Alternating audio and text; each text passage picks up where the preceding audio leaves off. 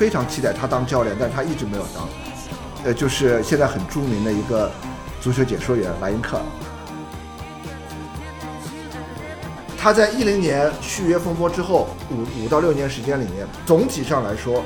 我觉得他的转变不算特别成功。我们可以说，这是一个很有智慧，这是正面的；负面的就是这是一个很坏的一个老头。当一个球员在踢球的时候，可以飞奔六十米，飞铲对手得到红牌，然后笑嘻嘻的。走下场的时候，这个人一定是个狠角色。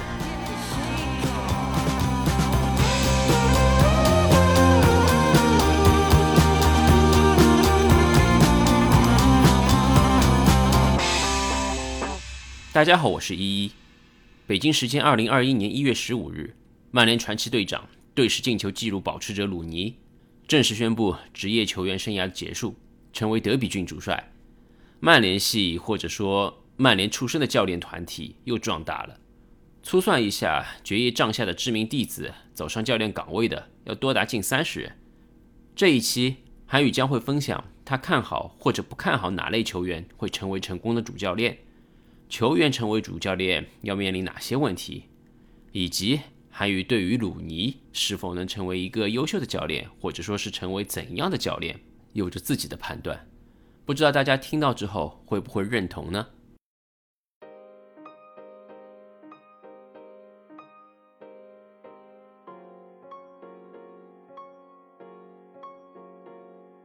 这个问题其实比较好玩一点，因为正好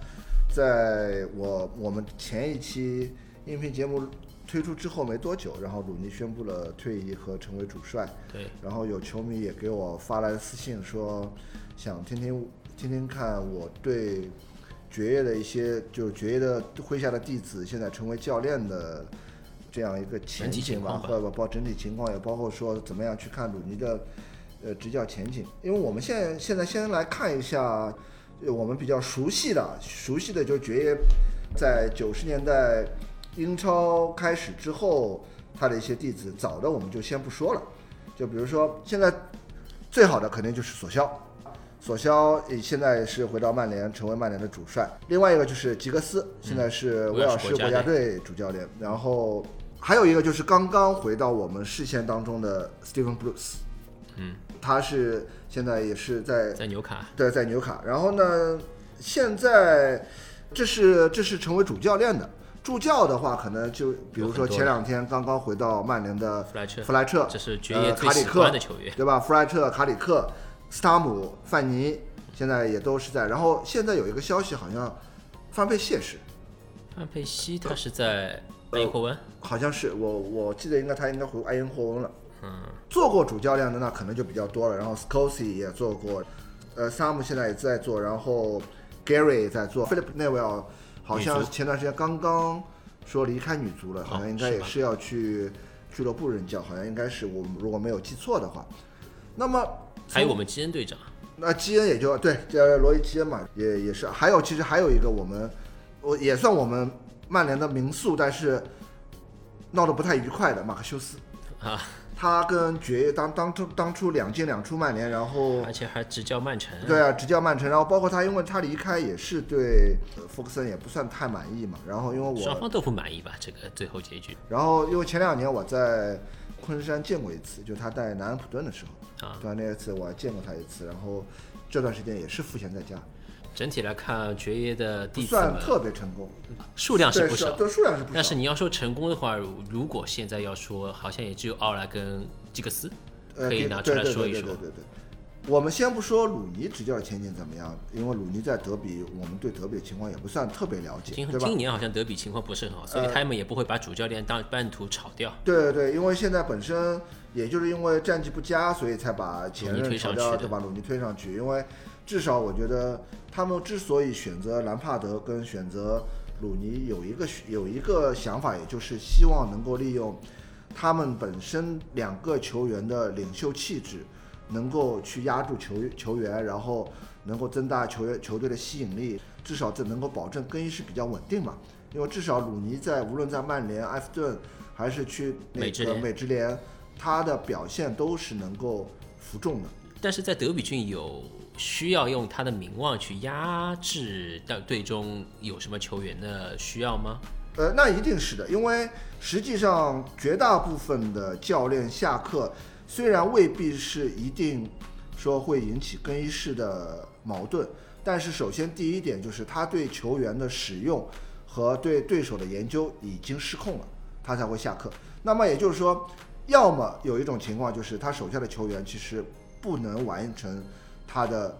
战术理念，但是从另外一个角度上来讲，说明他的战术理念是不符合球员定位的或者球队定位的。另外一种，也就是他可能会强制球员去打一些他自己所不擅长的一些位置，啊，这些好像我们这几年已经都比较经历过，都。经历过。对，这也是一个比较有趣的话题。以前国际足坛也有过类似的研究，就是讨论什么位置的球员退役后成为教练有更大的成功的成功率最高，或者成功率相对较高。对，其实到现在为止，这个数据都没有什么太大的说服力。嗯，但是呢，有一种倾向性是门将、中卫或和者后腰。对控制型后腰。嗯，实际上我觉得这个里面呢，跟还是跟人本身有关，跟人本身有关。那么之所以这三个位置相对来说更加容易成为比较好的主教练，是因为他们在比赛中看到阅读比赛整体的概率更高。什么样的球员能成为好教练，我不知道，但什么样的球员成为不了好教练，我可能倒比较清楚，就是那种天赋型球员。有一点很简单，就是说，当然有有很多人就会提出反驳意见，说吉格斯就是天赋型球员，但是可能很少有人还记得，吉格斯在他整个职业生涯当中，其实是有过一次坎坷的，就是在他三十岁前后，所有的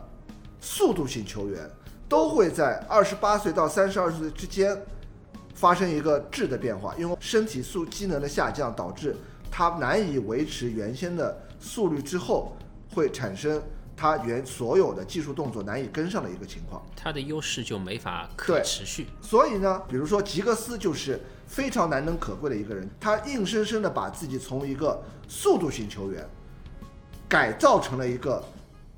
调度型球员。控制型球员，控制型球员。这一点上，你就可以知道他对自身身体素质的了解，他对场上局势的变化，他对球场上所有及时变化做出的调整，这种能力是足以让他成为一个好的教练，因为他可以很敏锐地发掘球员身上的负面情绪和不良的状态，包括对手的弱点，然后自己的怎么样去发挥他的强点，那这是他最大的优势或。者场上的一些变化的信息点，他可以很敏锐的去捕捉到。对，那么同样的，为什么索肖？我们从他入主曼联之后，我个人就觉得说他一定会成为一个成功的教练。我们反推他在曼联的职业生涯里面，我们首先要反驳一个观点，就是他一直是以超级替补的就是他的享成享，誉享誉足坛的，他的对吧成？名都是以替补的身但是呢，就是你可以很敏锐的知道，就是他对场上的局势是一直在观察，并且去分析和了解，针对每一个不同的对手，他应该做一点什么样的事情。对，这就是他替补能够成名的一个原因。对他在比赛场下一直会在去分析对手的，尤其是后卫的跑位，对以及当他这个后卫出现了体能的临界点，他会觉得，哎，我有机会了，怎么样去抓住我这样上场怎么去抓他的弱点？对，这里面有两点，第一点是天赋，第二点是勤奋。即使他在作为队员的时候，他坐在场下并不是虚度时光，而是说他一直在跟随教练的思路，跟随球队的一个发展方向，在调整自己的一个踢球的方式。所以说到这个，我们扯开一个比较好玩的话题。其实有一个人，我非常期待他当教练，但是他一直没有当。呃，就是现在很著名的一个足球解说员莱因克尔。莱因克尔是一个非常典型的强点型球员，因为前段时间也正好有过一个数据，就是莱因克尔，呃，在职业生涯里面没有吃过牌。有一种说法就是说，他的踢法属于有一种偷鸡摸狗的踢法，就是你经常会发觉他神不知鬼不觉的就出现在某一个位置，然后那个球正好传过来的。但是我可以告诉你，强点型的前锋是依靠不断的观察和尝试，才能找到一个最合适的位置去躲开所有的防守，并且预判到这个球的来势。这一点上，你也就可以知道莱因克这个人对场上局势的判断到底有多准确。所以我一直很期待他有一天会去做教练，然后我想看一看他做教练到底到底能做成什么样。那这是不是有一个比较直接的参照物，就是英扎吉兄弟？英扎吉兄弟其实从目前来说的话，执教生涯也不算特别差。当然，大英扎吉是因为在米兰的执教不太顺利，所以被解职之后，但是他实际上他是拿了意乙的最佳教练。现在在在在意甲带贝内文托，总体上来说，他个人的执教能力不算特别差。当然。贝内文托这支球队现在你要对他有多大的期望值，可能也不太现实。但是他现在排名意甲中游，也稳定在意甲中游，那这一点上也可以算是一次比较成功的执教。小鹰可能更加好一点，因为现在在拉齐奥嘛。然后前段时间刚刚打赢了首都德比，而且他基本基本上马上就要跟拉齐奥续约了。他两兄弟也是算执在执教生涯当中算不错的。看起来莱因克尔去做教练似乎有点可比性和可看性。大家觉得呢？但转念一想，英格兰球员退役后成为著名的球评家，然后去当教练的，好像有个我魔民宿，有过噩梦般的经历。作为我们这边来说的话，有一个反面典型，其实就是加里内维尔。其实加里内维尔从他个人的角度上来讲，他阅读比赛的能力其实还是很强的。因为作为一个身体条件没有那么出色的一个球员的情况下。他能够在英超立足那么多年，甚至成为曼联的队长，然后赢得那么多英超冠军，他更多的是利用他的头脑在踢球。嗯，他选择比赛的方式和时机，其实非常稳当的。但是呢，加里内维尔最大的缺陷在哪里呢？是他对整个足坛的了解没有那么全面，他可能更加了解英格兰的足球。他去那个。瓦伦西亚是因为林荣福的关系嘛？不然的话，我其实个人觉得，他在英格兰找一家球队，成为他执教的起步可能会更好。退役球星里面，做到家里这样的常驻嘉宾的，或者这样的一个解说员的这样一个职位的人并不多。嗯，所以呢，这一点上其实也是反映了他对足球比赛的理解。他可能在英格兰足球文化里面经营的太深了。他很多思路，他很多思维方式是更加英格兰的。还有一个反面典型，斯科尔斯。其实，在他做教练以前，我就开过这样的玩笑。我会脑子里有一个画面，就是他在训斥一个球员的时候说：“这种球你都传不好吗？这么简单。”然后他上去一脚示范，二十米长传，然后准确的落在队友的脚下。但是其他球员可能就根本就发现不了这样的机会，或者说没有办法用这样的脚法。去完成这样的想法，对天赋型球员，因为他本身的能力很强，他们就没有一个或者说是没有办法换位思考。对他有了很强的天赋，他就没有很强的同理心，他觉得做到这些是理所当然的。对，这一点有可能就像我们以前开玩笑说，我们跟学霸之间，然后。你一道题目可能做两个小时都做不出来，然后学霸就跑出来说这么简单的题你怎么不会呢？然后三下五除二就把它做完了。然后你说他学习方法跟你不一样吗？他用的教科书跟你不一样吗？都一样，但这个就是天赋的差距。所以真正的天赋型球员可能反而很难成为一个很好的教练，是因为他很难去换位到一个天赋没有那么高的球员，怎么样去让他理解我想要说的东西。斯科尔斯当初在奥尔德汉姆任教。这是他从小支持的球队，然后仅仅一个月之后，他就说因为跟老板理念不合，然后就辞职了。那这里面到底有多少是因为跟老板不合，还是说他对这个教练职位的不适应？包括他自己也说，我就他觉得执教这件事情实在太困难了。这里面真的就是作为一个球员跟作为一个教练所要承担的压力和。所要考虑的问题是完全不一样的。对对，他在球队角色的转变，他自己就要有一个认识。对，就是他不能拿以前他当球员的那一套来去做教练。对，所以这一点上，就是我们也可以说推理到鲁尼。其实以我个人的角度上来讲的话，我不算特别看好鲁尼的执教前景，因为同样我们现在以德比郡前任主帅的一个经历来说的话，你可以发觉。兰帕德作为一个中场核心，或者说当年切尔西的中场指挥官，他个人的能力其实是有目共睹的。但是你可以看到，他现在在带切尔西的这个过程当中，你能够很明显的去感受到他在战术逻辑跟战术思维上的短板跟缺陷。他在切尔西能够待多久还是一个未知数。那么至少至少从这个半年来说的话，不算特别成功的。不知道这算不算韩语的乌鸦嘴？在剪辑制作这期节目的时候，兰帕德被阿布炒了鱿鱼。看起来在炒教练这件事上，阿布眼里一视同仁。下冲二点二亿英镑的引援，最终并没有让神灯越擦越亮，反而加速了神灯的氧化，渐渐变得黯淡无光，积满灰尘。与此同时，当年英格兰双德的另一德利物浦 DNA 杰拉德，却在苏超准备一圆联赛冠军梦。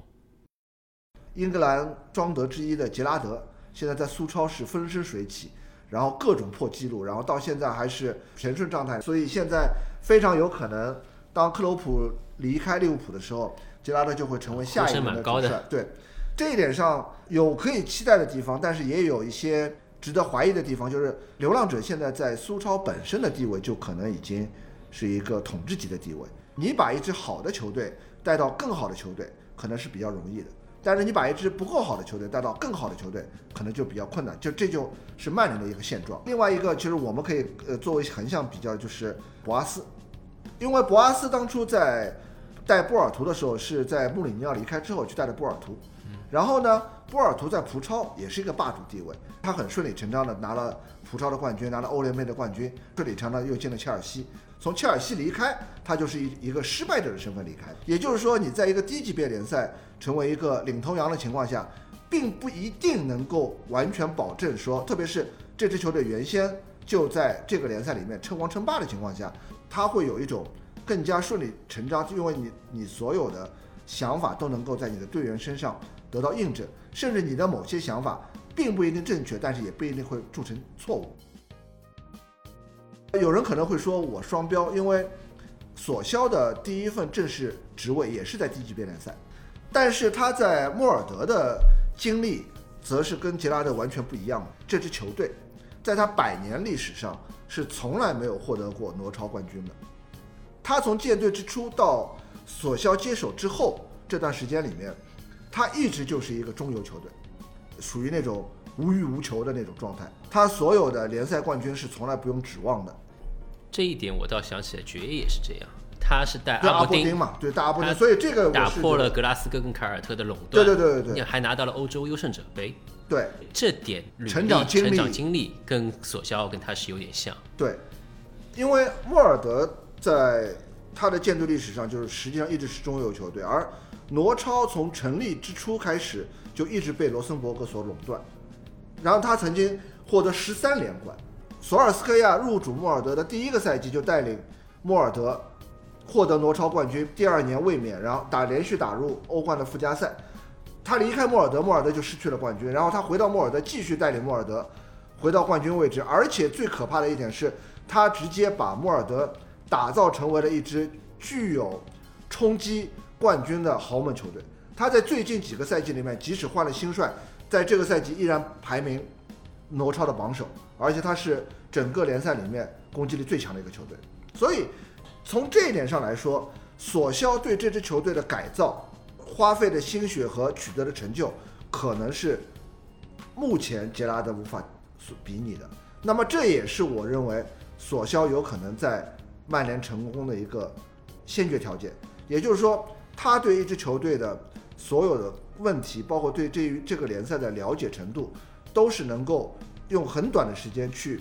了解到他的最长的地方，去进行改善，或者说了解到他这个球队的弱点或短板在哪里，然后进行适当的补强。实际上，索肖当年去到第一次去到摩尔德的时候，他是跟曼联租借了一批年轻球员，年轻球员，就是他一到队就分析了整支球队的情况，长处在在哪里，短板在哪里，我缺缺什么球员，缺什么，通过他的在曼联的关系去把短板通过曼联的青年球员去补上，对，然后去打造这支球队的整体。你当然可以说，呃，一支球队崛起需要好的球员，但是你想，他当时达利过去只有只不过只有十八岁，然后你可以依靠两到三个十八九岁的小朋友就能够把这支球队改头换面，那这个主教练呢也是功不可没的。在这里，我说一点我对欧雷的观点。其实，当爵爷退休后，我最期待来接替执教曼联的人选是穆里尼奥。虽然查尔顿爵士对他的人品不置可否，但我认为从一个教练来说，最主要的是要知道一个球队需要什么，然后去做正确的事。穆一期的切尔西，我看到了穆里尼奥完整的建队思路，尤其是引援规划方面，在完全得到阿布资金支持和信任的时候，他购买的大部分球员，诸如卡瓦略、马克莱莱、德罗巴，都起到了相应的关键作用。这也就说明了他能发现球队缺什么，需要补什么，知道球队要做什么正确的选择，甚至他在球队想干什么。而且他还把特里、兰帕德从一超一流球星带成了英超顶级球星。穆伊期的铁血蓝军甚是吸粉。这里就不再回顾他在曼联后期的失控了。当听到他下课的消息后，我知道这是必然的，但在那时。毫无疑问，也是充满了茫然，因为在尝试了莫耶斯、范大厨、穆里尼奥之后，我不知道我们接下来该请谁来当教练。奥莱的任命出乎意料，因为考虑到他在卡蒂夫的失败经历，在当时很难相信会有今天的成绩。现在的奥莱也让几乎所有人都出乎意料，他也是那个知道自己要干嘛，知道球队缺什么。知道如何去坚持去做正确事的主教练。那么我们现在再回到鲁尼的这个问题上面，我之所以不太看好鲁尼的执教前景，是源于鲁尼也是一个非常吃天赋的球员。一前面问了我一个问题，说鲁尼为什么不能够真正对梅罗形成一个挑战？对，就现在绝代双骄的这个局面，我觉得鲁尼是比较有点可惜的。所有人都知道，就是鲁尼的有一个绰号叫“蛙长”，嗯，因为他所对应的是加斯科恩的家长。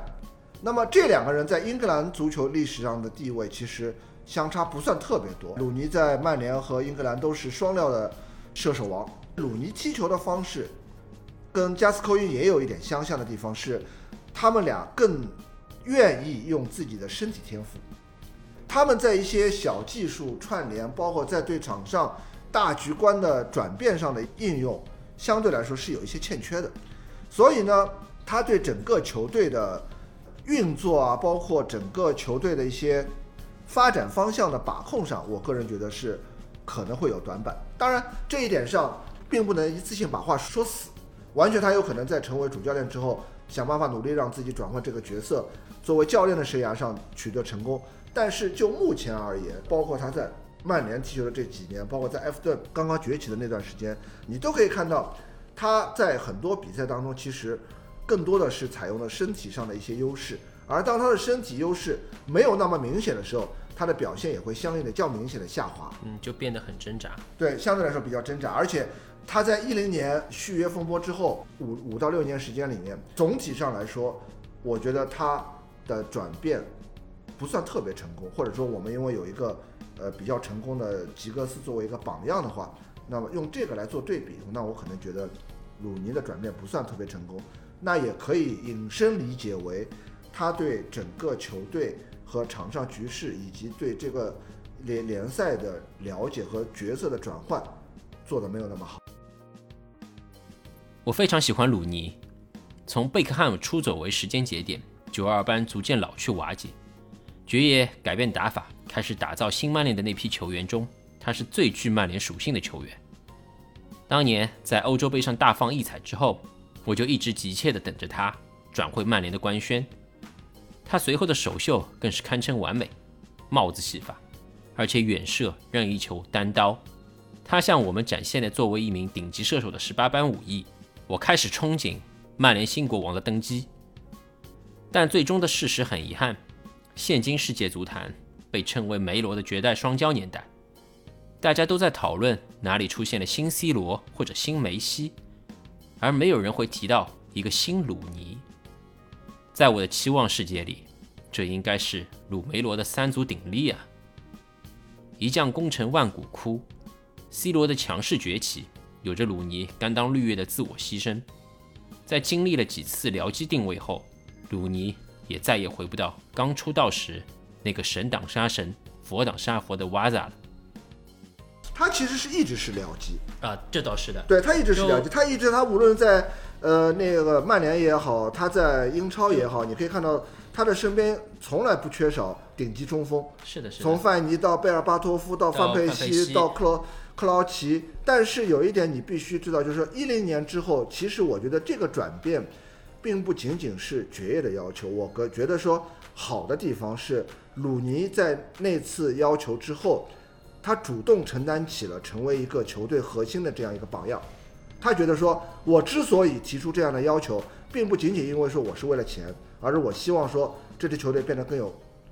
竞争性，我要获得更多的冠军。所以呢，他觉得我现在是队内最成功的球员，薪水最高的球员，牌儿最大的球员，所以我要去承担这个球队的责任。那我觉得这是一个正向的一个东西，但是以此换来的东西是，他并没有完全撑起他所要承担的这份责任。这个不是我想干我就能干得了的，这可能就是里面有很多说我技术特点啊、身体素质啊，然后我对局面的一个观察，比如说我们锁定第二十冠的那个他给范佩西的那个长传，你可以说，哎，我的世界非常开阔啊，但是在整体上，他控制整个球队的节奏，掌控整个球队的一个攻击的方向，这一点上他做的是不够好的。我我其实从来不会把什么所谓自制力放在一个很重要的位置，因为他跟 C 罗比，可能在自制力上确实欠缺一点点。但是我们说的是场上的表现情况下，C 罗阅读比赛的能力要远远高于鲁尼，特别是 C 罗在三十岁前后，自己身体机能开始下降，已经没有办法再像自己二十五六岁这样长途奔奔奔袭之后，他在调整自己踢球的方式上，就做到了类似于像吉格斯当年在三十岁前后做的那种调整。他开始有节制的去保存自己的体力和爆发力，在有限的体力和爆发力的情况下，一方面利用场外的训练去维持自己的身体机能，一方面我在场上开始有所保留的，就我们说起来叫大保健踢法。我不会再做很多长距离的冲刺，而是在这些方面，我会让我的队友来协助我完成长距离的推进。最终，我再利用我最强点在禁区附近完成射门，这就是我想要做的事情。所以，他依然可以跳到两米多高，我完成很漂亮的头球，然后有很强的核心力量。但是你可以看到，他现在已经不再是一个我们记忆里面那个无所不能的边锋，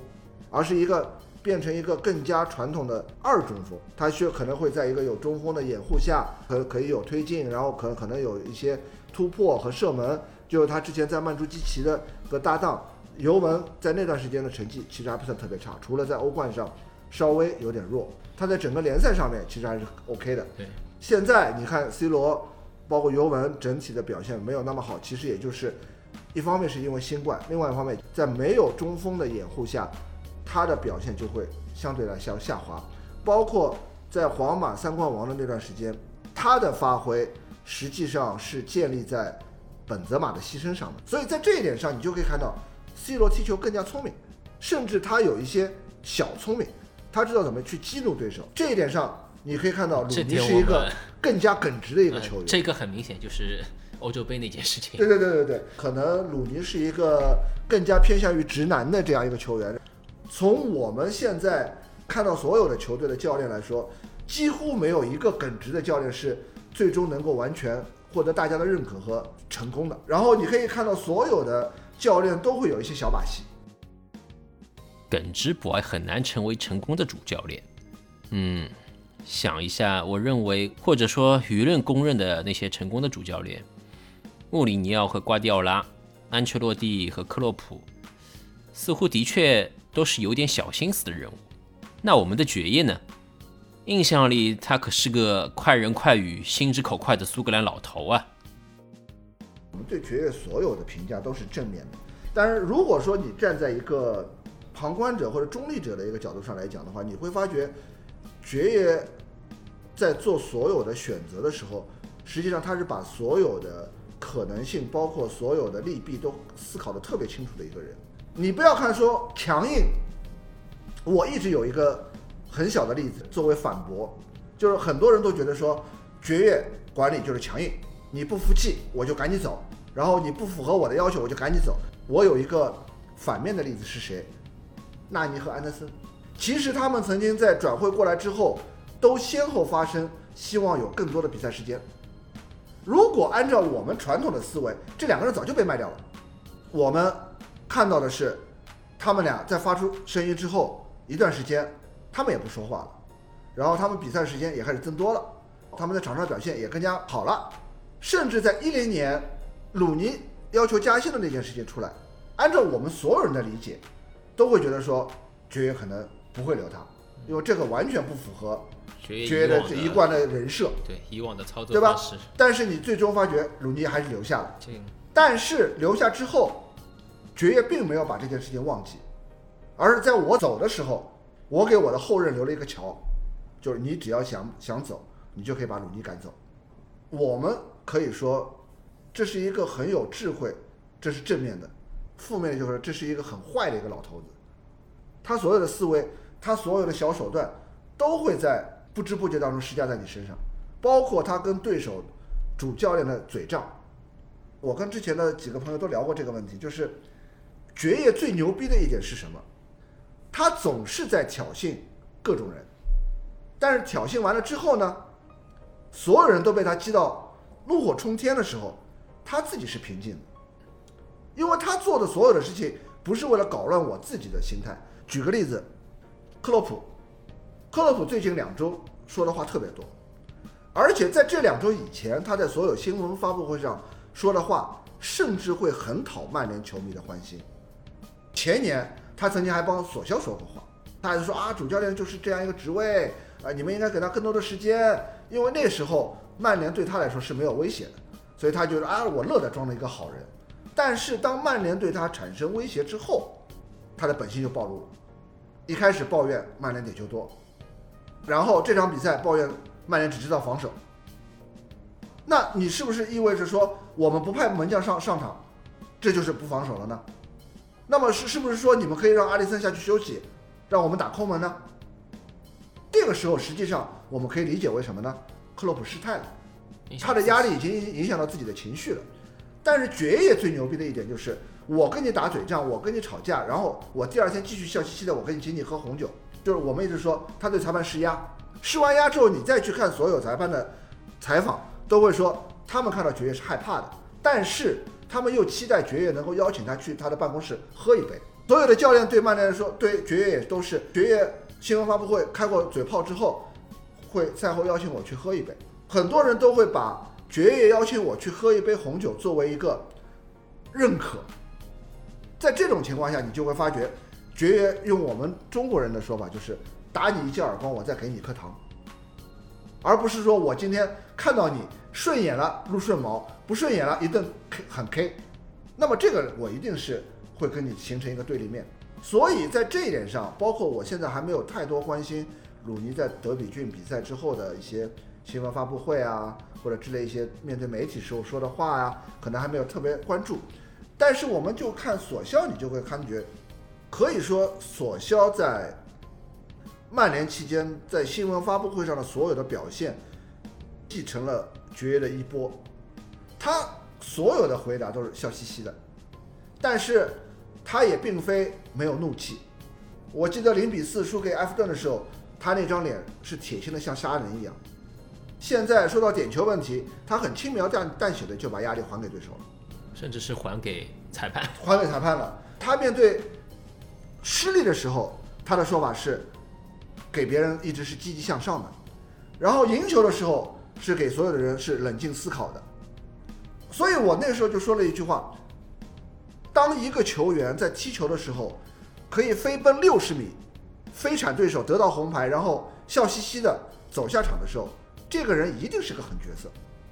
他一定知道自己在干嘛。他也知道自己想干嘛，然后他去完成它。这个可能就是索肖这个人作为教练最大的一个优势。那么鲁尼到现在为止不好说，我只能说以我个人的观点来说，目前看不到鲁尼成为一个好教练的一个资质。对鲁尼来说，他有两个可参照物，可参照的人是阿德戴斯和 Steven 布鲁斯。